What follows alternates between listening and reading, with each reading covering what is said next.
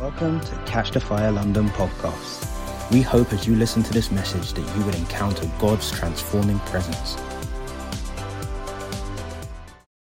Just reach your hands out towards Lou. Yeah, God, we thank you, as we've already said, for every place where she has poured herself out, God, for where she has led with wisdom and authority, where she has sacrificed and laid herself down at the altar so that you would be glorified, God. I thank you that she is a woman of integrity and honor and that she has given herself to exalt your name on high. And so, Lou, right now, we, we recognize and we thank you for everything that you have done. We thank you for all the lives that have been changed, for the for the small groups, for the individuals, for the, the teaching that you have released as well, and the way you have mothered and you have shepherded the people underneath you, the teams that have that have come under you. We thank you for every place where you have sown in. And I know that there are lives out there that have been have been just 180 degree change because of the truth that you have spoken in, for where you have loved, for where you have pursued, for where you have shown Jesus and reflected him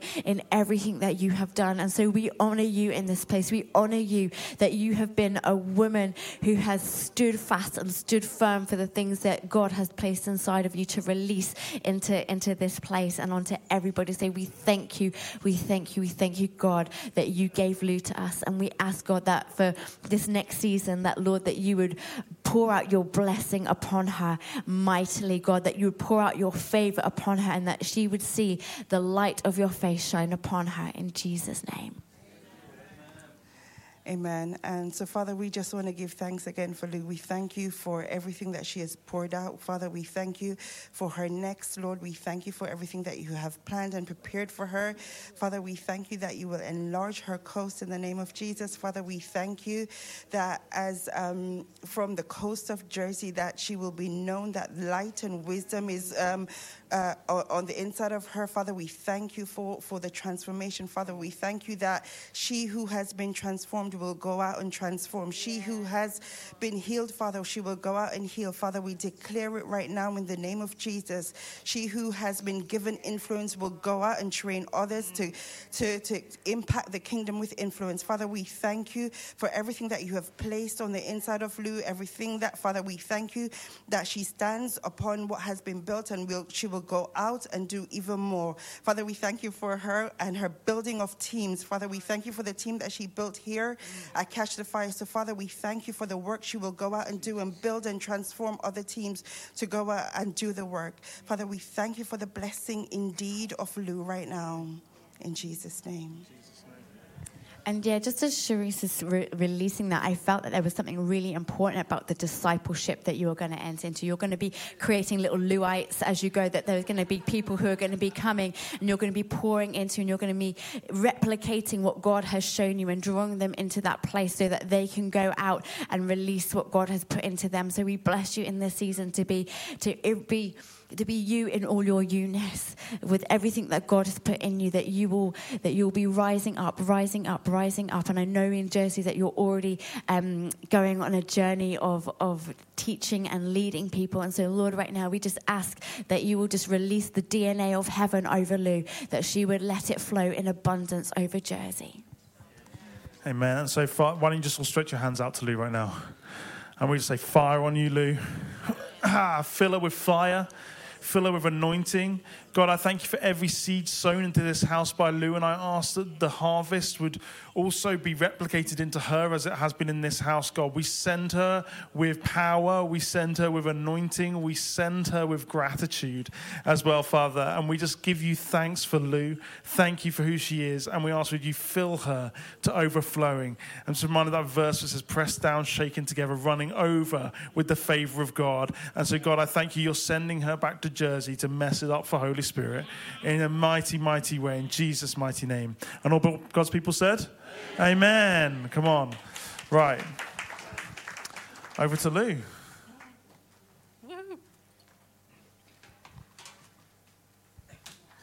All right. Wow, this is crazy fun. What an honor this is, but it's so good to be able to share. Well, I'm just going to launch straight in because, you know, got some good stuff to share, hopefully. I'm going to talk to you today about faith.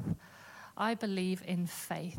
And this whole journey of faith is one that we live in our day to day lives. And I believe that this is a house of faith. You know, we have faith for miracles, we have faith in God. That's why we're here.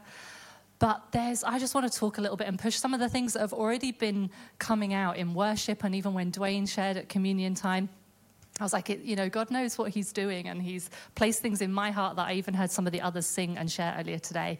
And so, really, this, I just want to talk a little bit about faith and trust in Him because it's all about Him. You know, I want to talk a little bit from Hebrews 11. I've written a bunch of scriptures down on my laptop so I don't have to try and spend ages looking through my um, through my Bible, but I want to talk a little bit from Hebrews 11. And Hebrews 11, verse 1 says, Now faith is the assurance of things hoped for, the conviction of things not seen. And actually, funnily enough, when I first got saved, um, like 15 years ago, I, was, I went and did an alpha course, and people were sharing stories about like encounters they were having with God. And I remember thinking, Oh, that's interesting. You know, they're talking about God as though he's real. Hmm. I kind of might like to know a bit more about that. And, and so I got hold of a Bible and I started reading some things in the Bible. And it's one of those, I can't tell you now exactly what I was reading, but it was like I didn't really know Holy Spirit was speaking to me back then. But I, it was like I started reading the Bible because I wanted proof. I need proof to know if I can believe in this God that everyone's talking about, that it seems like he's real. And so I kept reading things in the Bible. And it's like I, everything I read talked about having faith. And I was like, and I actually remember saying to God, well, I don't want to have faith. I want to have proof so that I can know for sure before I before I launch in. And he's like, that's not kind of how it works. And so my whole journey and all of our journeys really is one of faith. You know, my level of faith though is so directly connected to my ability to trust and my level of trust. And so faith really is putting our trust in God we can either put our trust in God or we can put our trust in other things or we can put our trust in ourselves. But we need to be putting our trust in God because, as it says there, it's the assurance of things hopeful and the conviction of things not seen.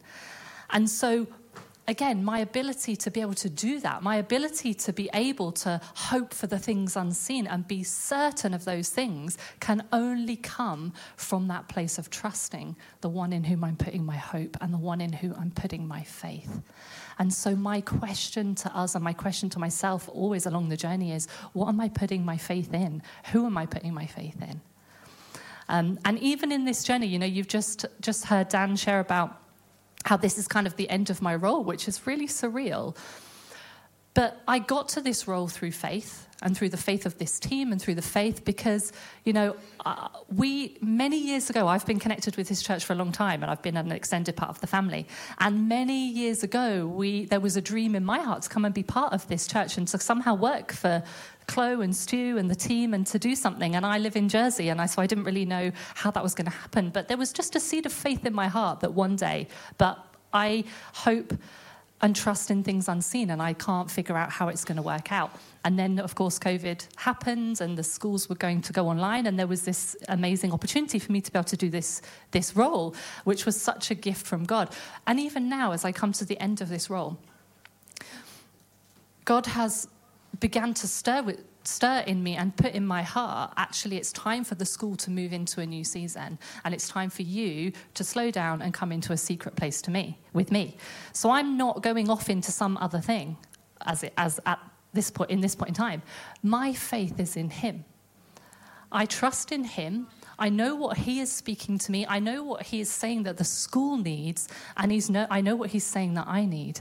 And my faith is not in my job goodness me, this has been the most amazing gift the last couple of years to work in this job, something that I feel called to do and something that I've been able to do. But my hope and my faith and my trust is not in my job. My hope and my faith and my trust is in Him, in my God. And so I can trust what He asks me to do. I can trust the school to Him. I can trust my future to Him. I just have to have my trust and my faith in Him because that's what it's all about. And He, you know, He is after our hearts, He is after that place of relational capacity. And I just want to tell you a story. This one's an old one. So, when I went to ministry school like 10 years ago or something crazy like that, actually, and um, before I went to ministry school, I, I had some savings, but I was going to be going away for a while, and I realized I wasn't going to have the finances. And, and so I, I have a lot of faith now for finances because of this journey. But I knew that I wasn't going to have the finances to live in America for three years at ministry school. And before I went, God gave me, God spoke to me one night in worship, and He said to me, um, I, You are going to go for at least two years, and you are not going to have to worry about money. And he said to me, he gave me the scripture from Matthew 6, which I'm not going to read now, uh, but it, you know, it's all about how God takes care of. We don't need to be worried about tomorrow. God will take care. Look how he takes care of the birds of the field, uh, the birds and the field, all of that kind of stuff. And so he will take care of you. You know, paraphrase. He's going to take care of us. Um, and so you can go ahead and read that one because it's really good. But um, he gave me that scripture before I'd even gone to America. He gave me that scripture and he said to me, This is your promise. I'm going to take care of you, and you're going to go for two years.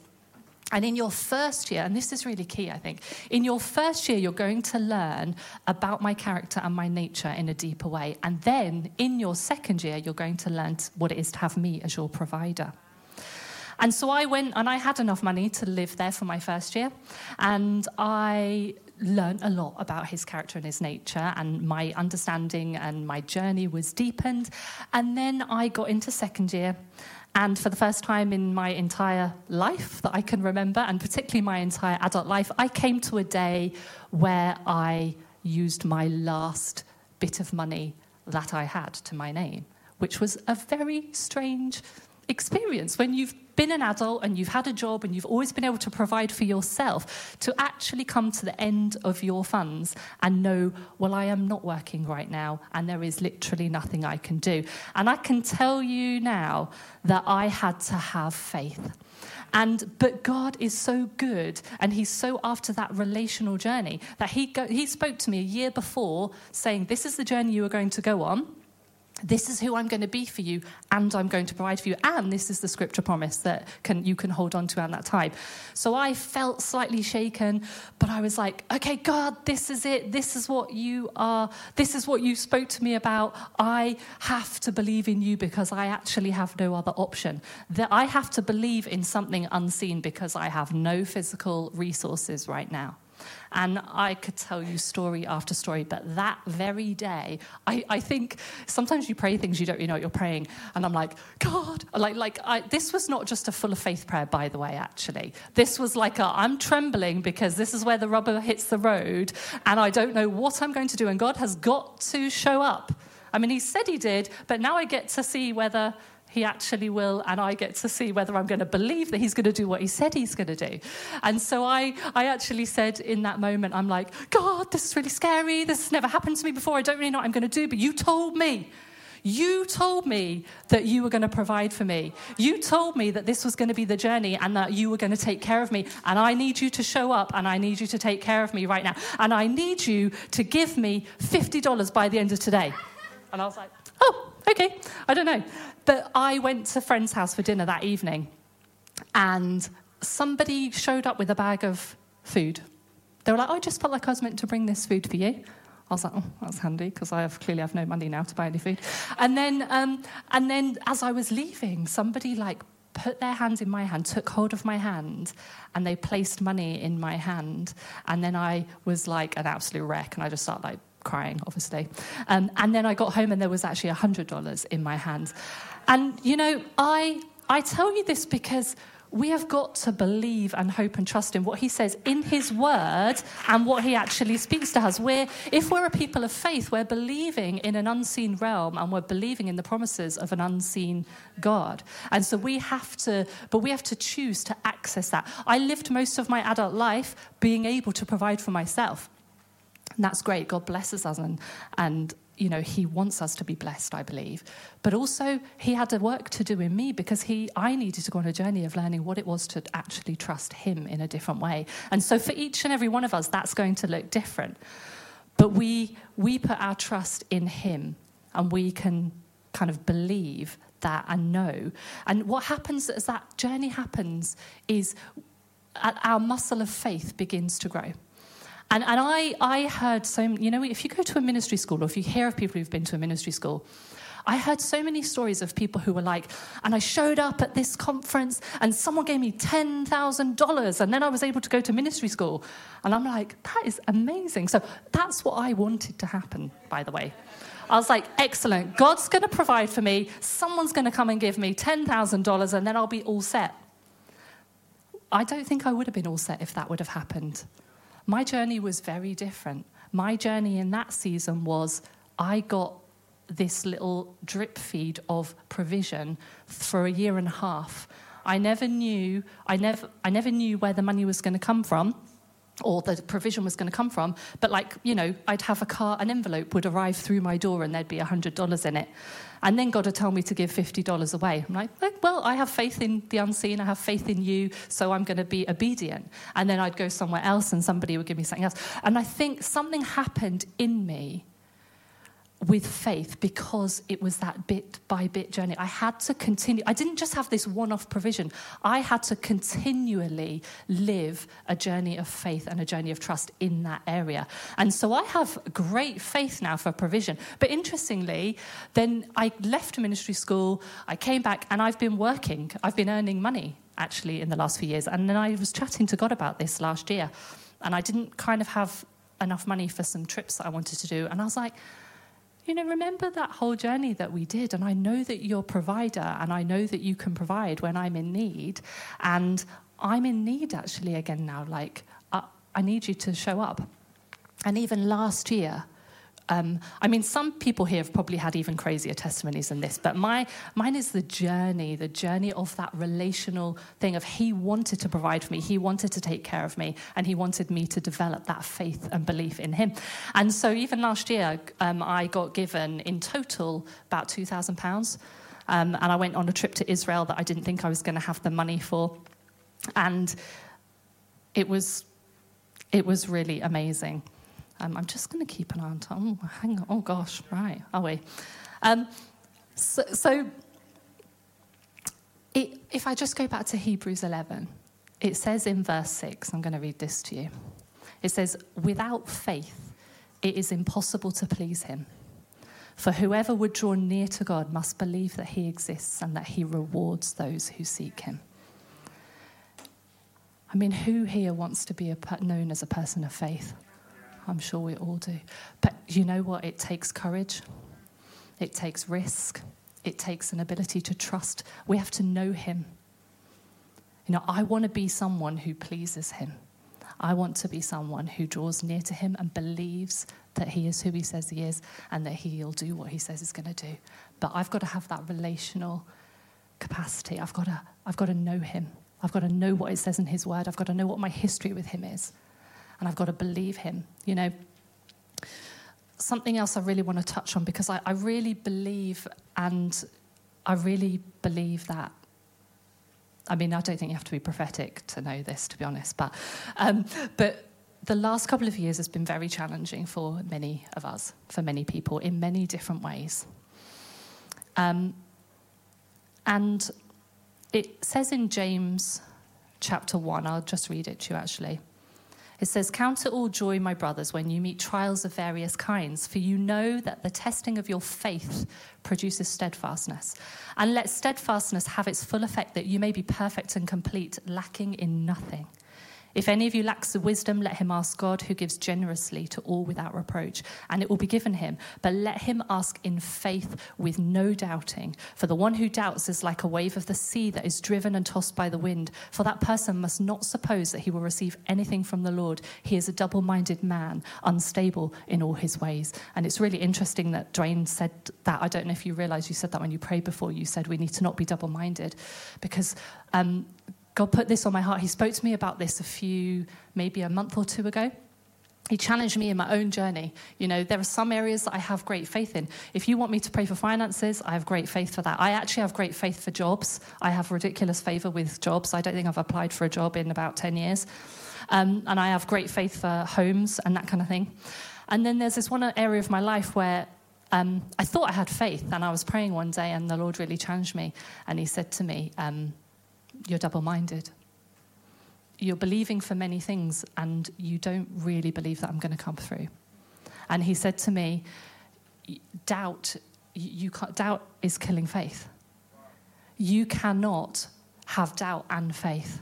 You can't, it creates double mindedness. And so we need to be aware. We need to allow Him to challenge our hearts and, and search our hearts and find those places where are we double minded? You know, do we really have faith? Do we really believe what he says in every area of our life? And sometimes that's a there's a challenge. Sometimes we have to go through that process. We have to put our trust in him. But I believe that he really wants us to get rid of double-mindedness. He really is wanting to get rid of doubt. He's wanting to get rid of hopelessness.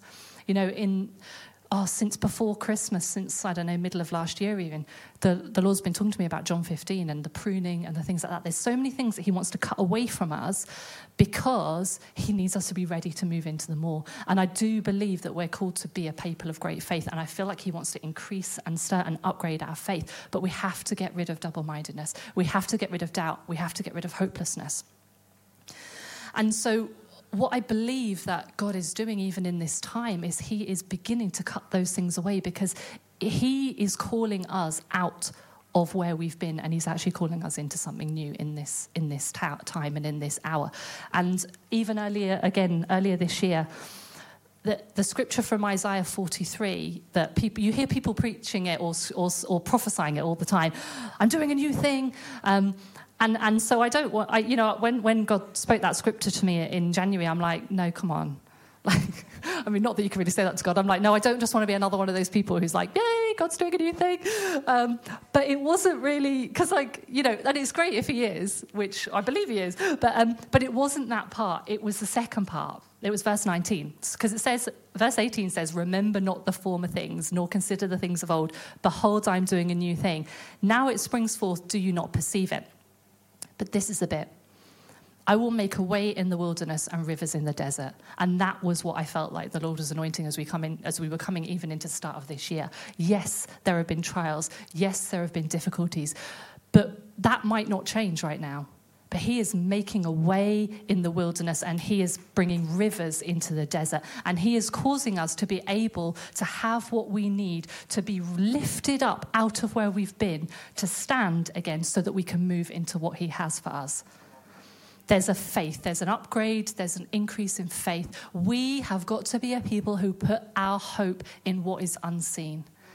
And allow that to be our anchor and allow that to be our reality. And you know, for some of for some of us, for some of you, I, I feel like another thing that the Lord has been speaking to me about is dreaming again. You know what? Whatever trials, whatever discouragements, whatever disappointments have been happening over the last couple of years, we can get into a place where we don't even realize it, but our faith has been shaken our faith has been shaken and we've discovered that we, we have that double mindedness, we have the doubts, we have the hopelessness. We're not dreaming, we're not really believing because we're just trying to survive. But actually, the Lord was starting to speak to me just in recent weeks, and He was saying, It's time to, to start dreaming again. It's time to put aside those other things. It's time to put your hope and your trust in me.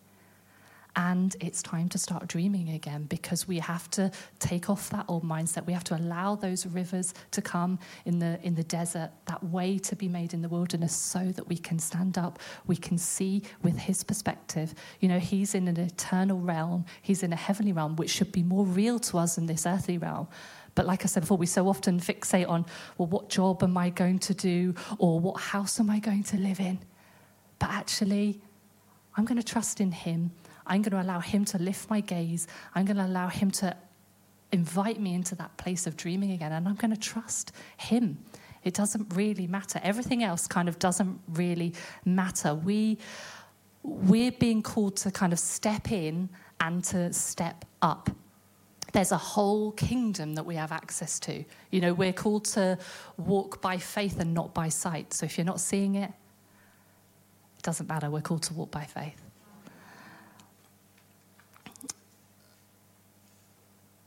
So I'm going to try and wrap up in a minute. Um, I'm going to just read one more part of the scripture. So, you know, just to encourage us though, we, in this journey of faith, you have got to get out of your comfort zone. I mean, don't, you know, don't get to a point like with me where God's like, well, here you go, all your money's gone, and now you're going to have to get out of your comfort zone. I'd rather choose it, but um, but it was definitely a great journey, and I, you know, I I have such a faith and a hope and a, and a depth of trust and relationship with Him. But isn't it funny how everything everything in the journey, He's so concerned about the journey, and it's all about trust, really, and it's all about faith. Um, I can't remember why I went off on that tangent. I was going to say something else, but I forgot about it, so it can't have been important. But um, which is good. I like Holy Spirit, let's play. So we've got this whole kingdom that we get to access. And so wherever you're at and whatever you're doing, I do believe that God is wanting to bring us out of where we've been, to invite us into something new, and to, to kind of give us the courage and the boldness to take risks. That's what I'm going to pray for us at the end. So we can take a risk to step out in faith. We can take a risk to pray the bold prayers, to see God do the things that we know He can do. I'm just going to tell you this story because it, it's come just come to my mind again, uh, and it's kind of about this. So, back in I was here, I was in church here back in September, and my friend died on the Saturday. This was a friend who was um, loved the Lord. Uh, unexpected illness, very sudden, rapid decline. We were praying and we were believing for a miracle. And I f- was full of faith. You know, we see miracles. I was full of faith that she would be healed. And then she had surgery, and then it wasn't able to be operated on. And then I was full of faith that she would still be healed. Because we're called to live in that tension. We're called to live in that place of faith. That's the truth, that's the reality, that's God's promise. So we should be believing and expecting that we will see the miracle. Now, she, she died. And I was so shocked and devastated, and all those things that you can imagine, because I was like, but we we believe in miracles, and we know that that's who you are. Uh, but what was really interesting was I came to church the next day here in London, and, um, and Dwayne starts singing House of Miracles. And you know, for about two weeks after my friend died, every time I heard the song House of Miracles, I was crying but I was declaring. And I just knew in my heart and in my spirit what has happened here is contrary to what should happen in the kingdom. And we are a house of miracles, and He is a God of miracles. And whatever I'm feeling and whatever I'm experiencing right now, through my pain and through my tears, I'm going to remind my soul that He's a God of miracles. And so I sang it through tears for two weeks after she died, every time it came on. And I was like, I have faith and I can't let this I can't let this derail my faith because I have to remind myself that I still have faith in a God who heals. And so wherever we're at, wherever we're at, whatever God is doing, whatever has happened in your life in the last couple of years, I believe that we can remind ourselves who He is we can remind ourselves the truth and we can walk into something new. I do believe He's making those ways. He's making, bringing those rivers into these places right now. And so I'd love to invite you to stand because I'd like to pray for you if you want. I can pray specifically for people afterwards too if you want. But I want to. I just wanted to stir our faith because I really believe there's an upgrade in faith and our ability to risk and believe that he'll do what he says he will do this morning. But if we go back to Hebrews 11, obviously, he, the whole of Hebrews 11, I haven't even read any of it, I just tell stories, but it's all it's like the faith hall of fame. It's all the re- recollection of all these people in the bible and the amazing faith that they had and the things that they did and the things that they believed god for. And then it gets to verse 32 and it's like well there's even a whole load more people that we haven't had time to talk about. And so in 30, verse 32 it says and I want this to stir us because it says, What more shall I say? For time would fail to tell of Gideon, Barak, Samson, Jephthah, don't know how to say that one. David and Samuel and the prophets, who through faith, now this is what they did, who through faith they conquered kingdoms, enforced justice, obtained promises, stopped the mouths of lions, quenched the power of fire, escaped the edge of the sword, were made strong out of weakness, became mighty in war, and put foreign armies to flight. Oh God. Oh God, would you stir that faith in us?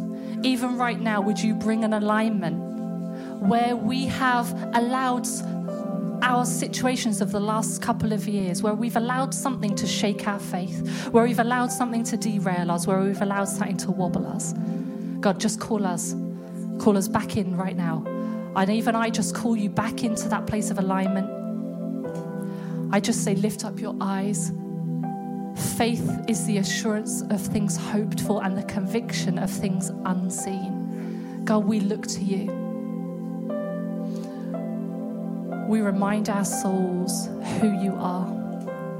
We remind our souls that we walk by faith and not by sight. It doesn't matter what's around us, that we're living in an unseen realm. And we choose today to reach up. We choose today to take hold of you. We choose today to take hold of your word, to take hold of your promises, to take hold of your realities and bring them into where we are right now. God, we want to be those that we've just read about, that through faith conquer kingdoms, that through faith enforce justice, that through faith obtain the promises, that through faith we'll stop the mouths of the lions, that through faith we will quench the power of fire, through faith we will escape the edge of the sword. Through faith, we will be made strong out of weakness. Through faith, we will become mighty in war.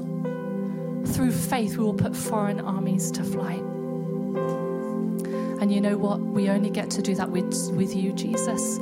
Even in Hebrews 12, as we go on into 12, therefore, since we are surrounded by so great a cloud of witnesses, let us also lay aside every weight and sin which clings so closely. Let us run with endurance the race that is set before us, looking to Jesus, the founder and perfecter of our faith, who for the joy that was set before him endured the cross, despising the shame, and who is seated at the right hand of the throne of God.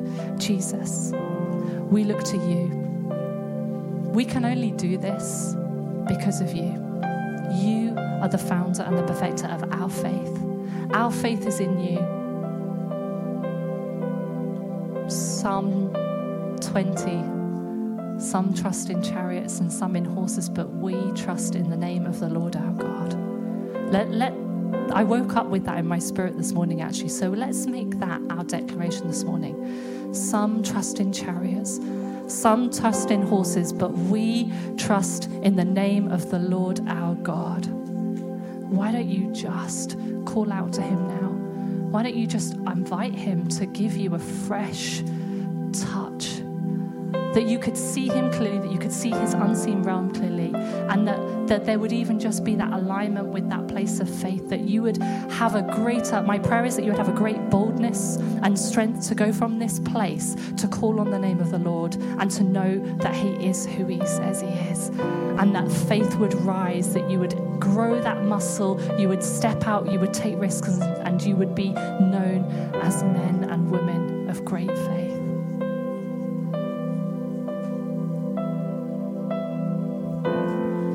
Yeah, and I just bless you in this place that even if you feel in this moment that you only have faith the size of a mustard seed, that actually that is powerful and strong and it is a beginning. And when you plant the faith of a mustard seed, that there is something that grows from that place. There is something that develops and grows and enlarges in that place. And so, Lord, right now we thank you for faith that is even small, that it is pleasing to the Lord. For where there is faith, there is pleasure to the Lord. And so I bless you to know right now that your faith right now it's pleasing, it is seen, it is good, it is beautiful, and it is right unto the Lord. And He is He is pleased with you He shines His face down upon you. And so, Lord, in this place, we ask that every place of faith that has been sown, that we would see growth, that we would see the fruit of it, God, in this place. That when we sow things, it is for the fruit that comes. And so, Lord, right now, we, we ask that you would come and bless the fruit that comes from this, God. We bless that every person in this place would see fruit of the faith that they have planted, God.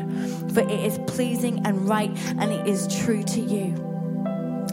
And in this place, God, we just release an impartation of faith for things unseen, for things that you are contending for, for the things that you have, have prayed for diligently, for the things that you have put your faith in, where you have said, God, I choose you in this place where I, I cannot rely on the things of man, I cannot rely on myself, but I choose in this place to trust you and rely on you. I put my faith in you alone, oh God, that Lord, we release an impartation in this place that says that there is no other one, there is no other thing that will take my faith, that will take my eyes and my gaze, but that you alone, God, will I trust in for finance, for friendships, for restoration, for families, for health, whatever it is, God, we release right now an impartation as a leadership here in this place. We have faith for different things. And so, Lord, right now we ask, God, that you would come and pour that down upon your people in this place.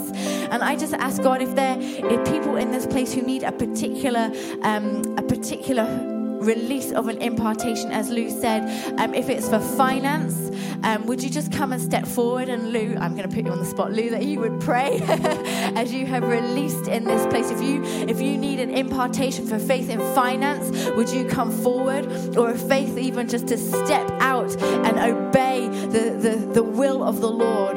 I just want to say, like, yeah, just Lou, that you would just lay your hands on these people and you would bless them and you would you would release to them. And I just felt, I just heard this phrase in the atmosphere as Ashley was praying of ye of little faith. And I feel like some of you in the room are like sat there or stood there thinking, man, if only I had faith as big as Lou, if only I had faith like this. And I, I feel like the Father spin it on his head right now and he said, ye of little faith. In my word, I said, if you have faith as small as a mustard seed, you can tell that mountain to be uprooted and planted into sea. And so, if you feel like you've only got a little bit of faith, command the mountains to move. If you've got a whole lot of faith, change the world. Because in the measure of God's kingdom, we define and diminish ourselves based on our perspective. But God makes allowances for our perspective and says to you, You've got the stuff to shift the things. You live in the truth to change the world. And so, in Jesus' name, right now, Father, we come against any accusatory word in our own hearts or own minds that says to have faith that is small is still not dangerous because the enemy would like us to believe that we have no danger towards his kingdom in us. But his kingdom is a false kingdom, it's a broken kingdom, it's a wrong kingdom. And so, in the name of Jesus, I just speak to the seeds and the hearts and the faith in this room. And I bless you to know that there is not a single one of you who cannot change this world. There's not a single one of you who cannot face down the thing in front of you and say no in Jesus' name because you are full of faith. You are full of truth. And as part of this house, when you feel like you're in lack, we will stand with you and we will stand beside you and we will remind you who you are and whose you are. And so, in the name of Jesus, I ask, Father, would you pour out your blessing upon us? Would you pour out your kingdom upon us? Would you bring confidence and truth?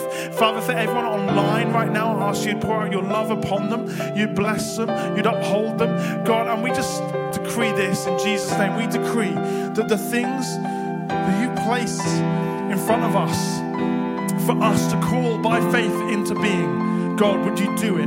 Would you make it so? Would you release the truth and would you give us that 2020 vision to see what you are releasing over us in Jesus' mighty name? Amen.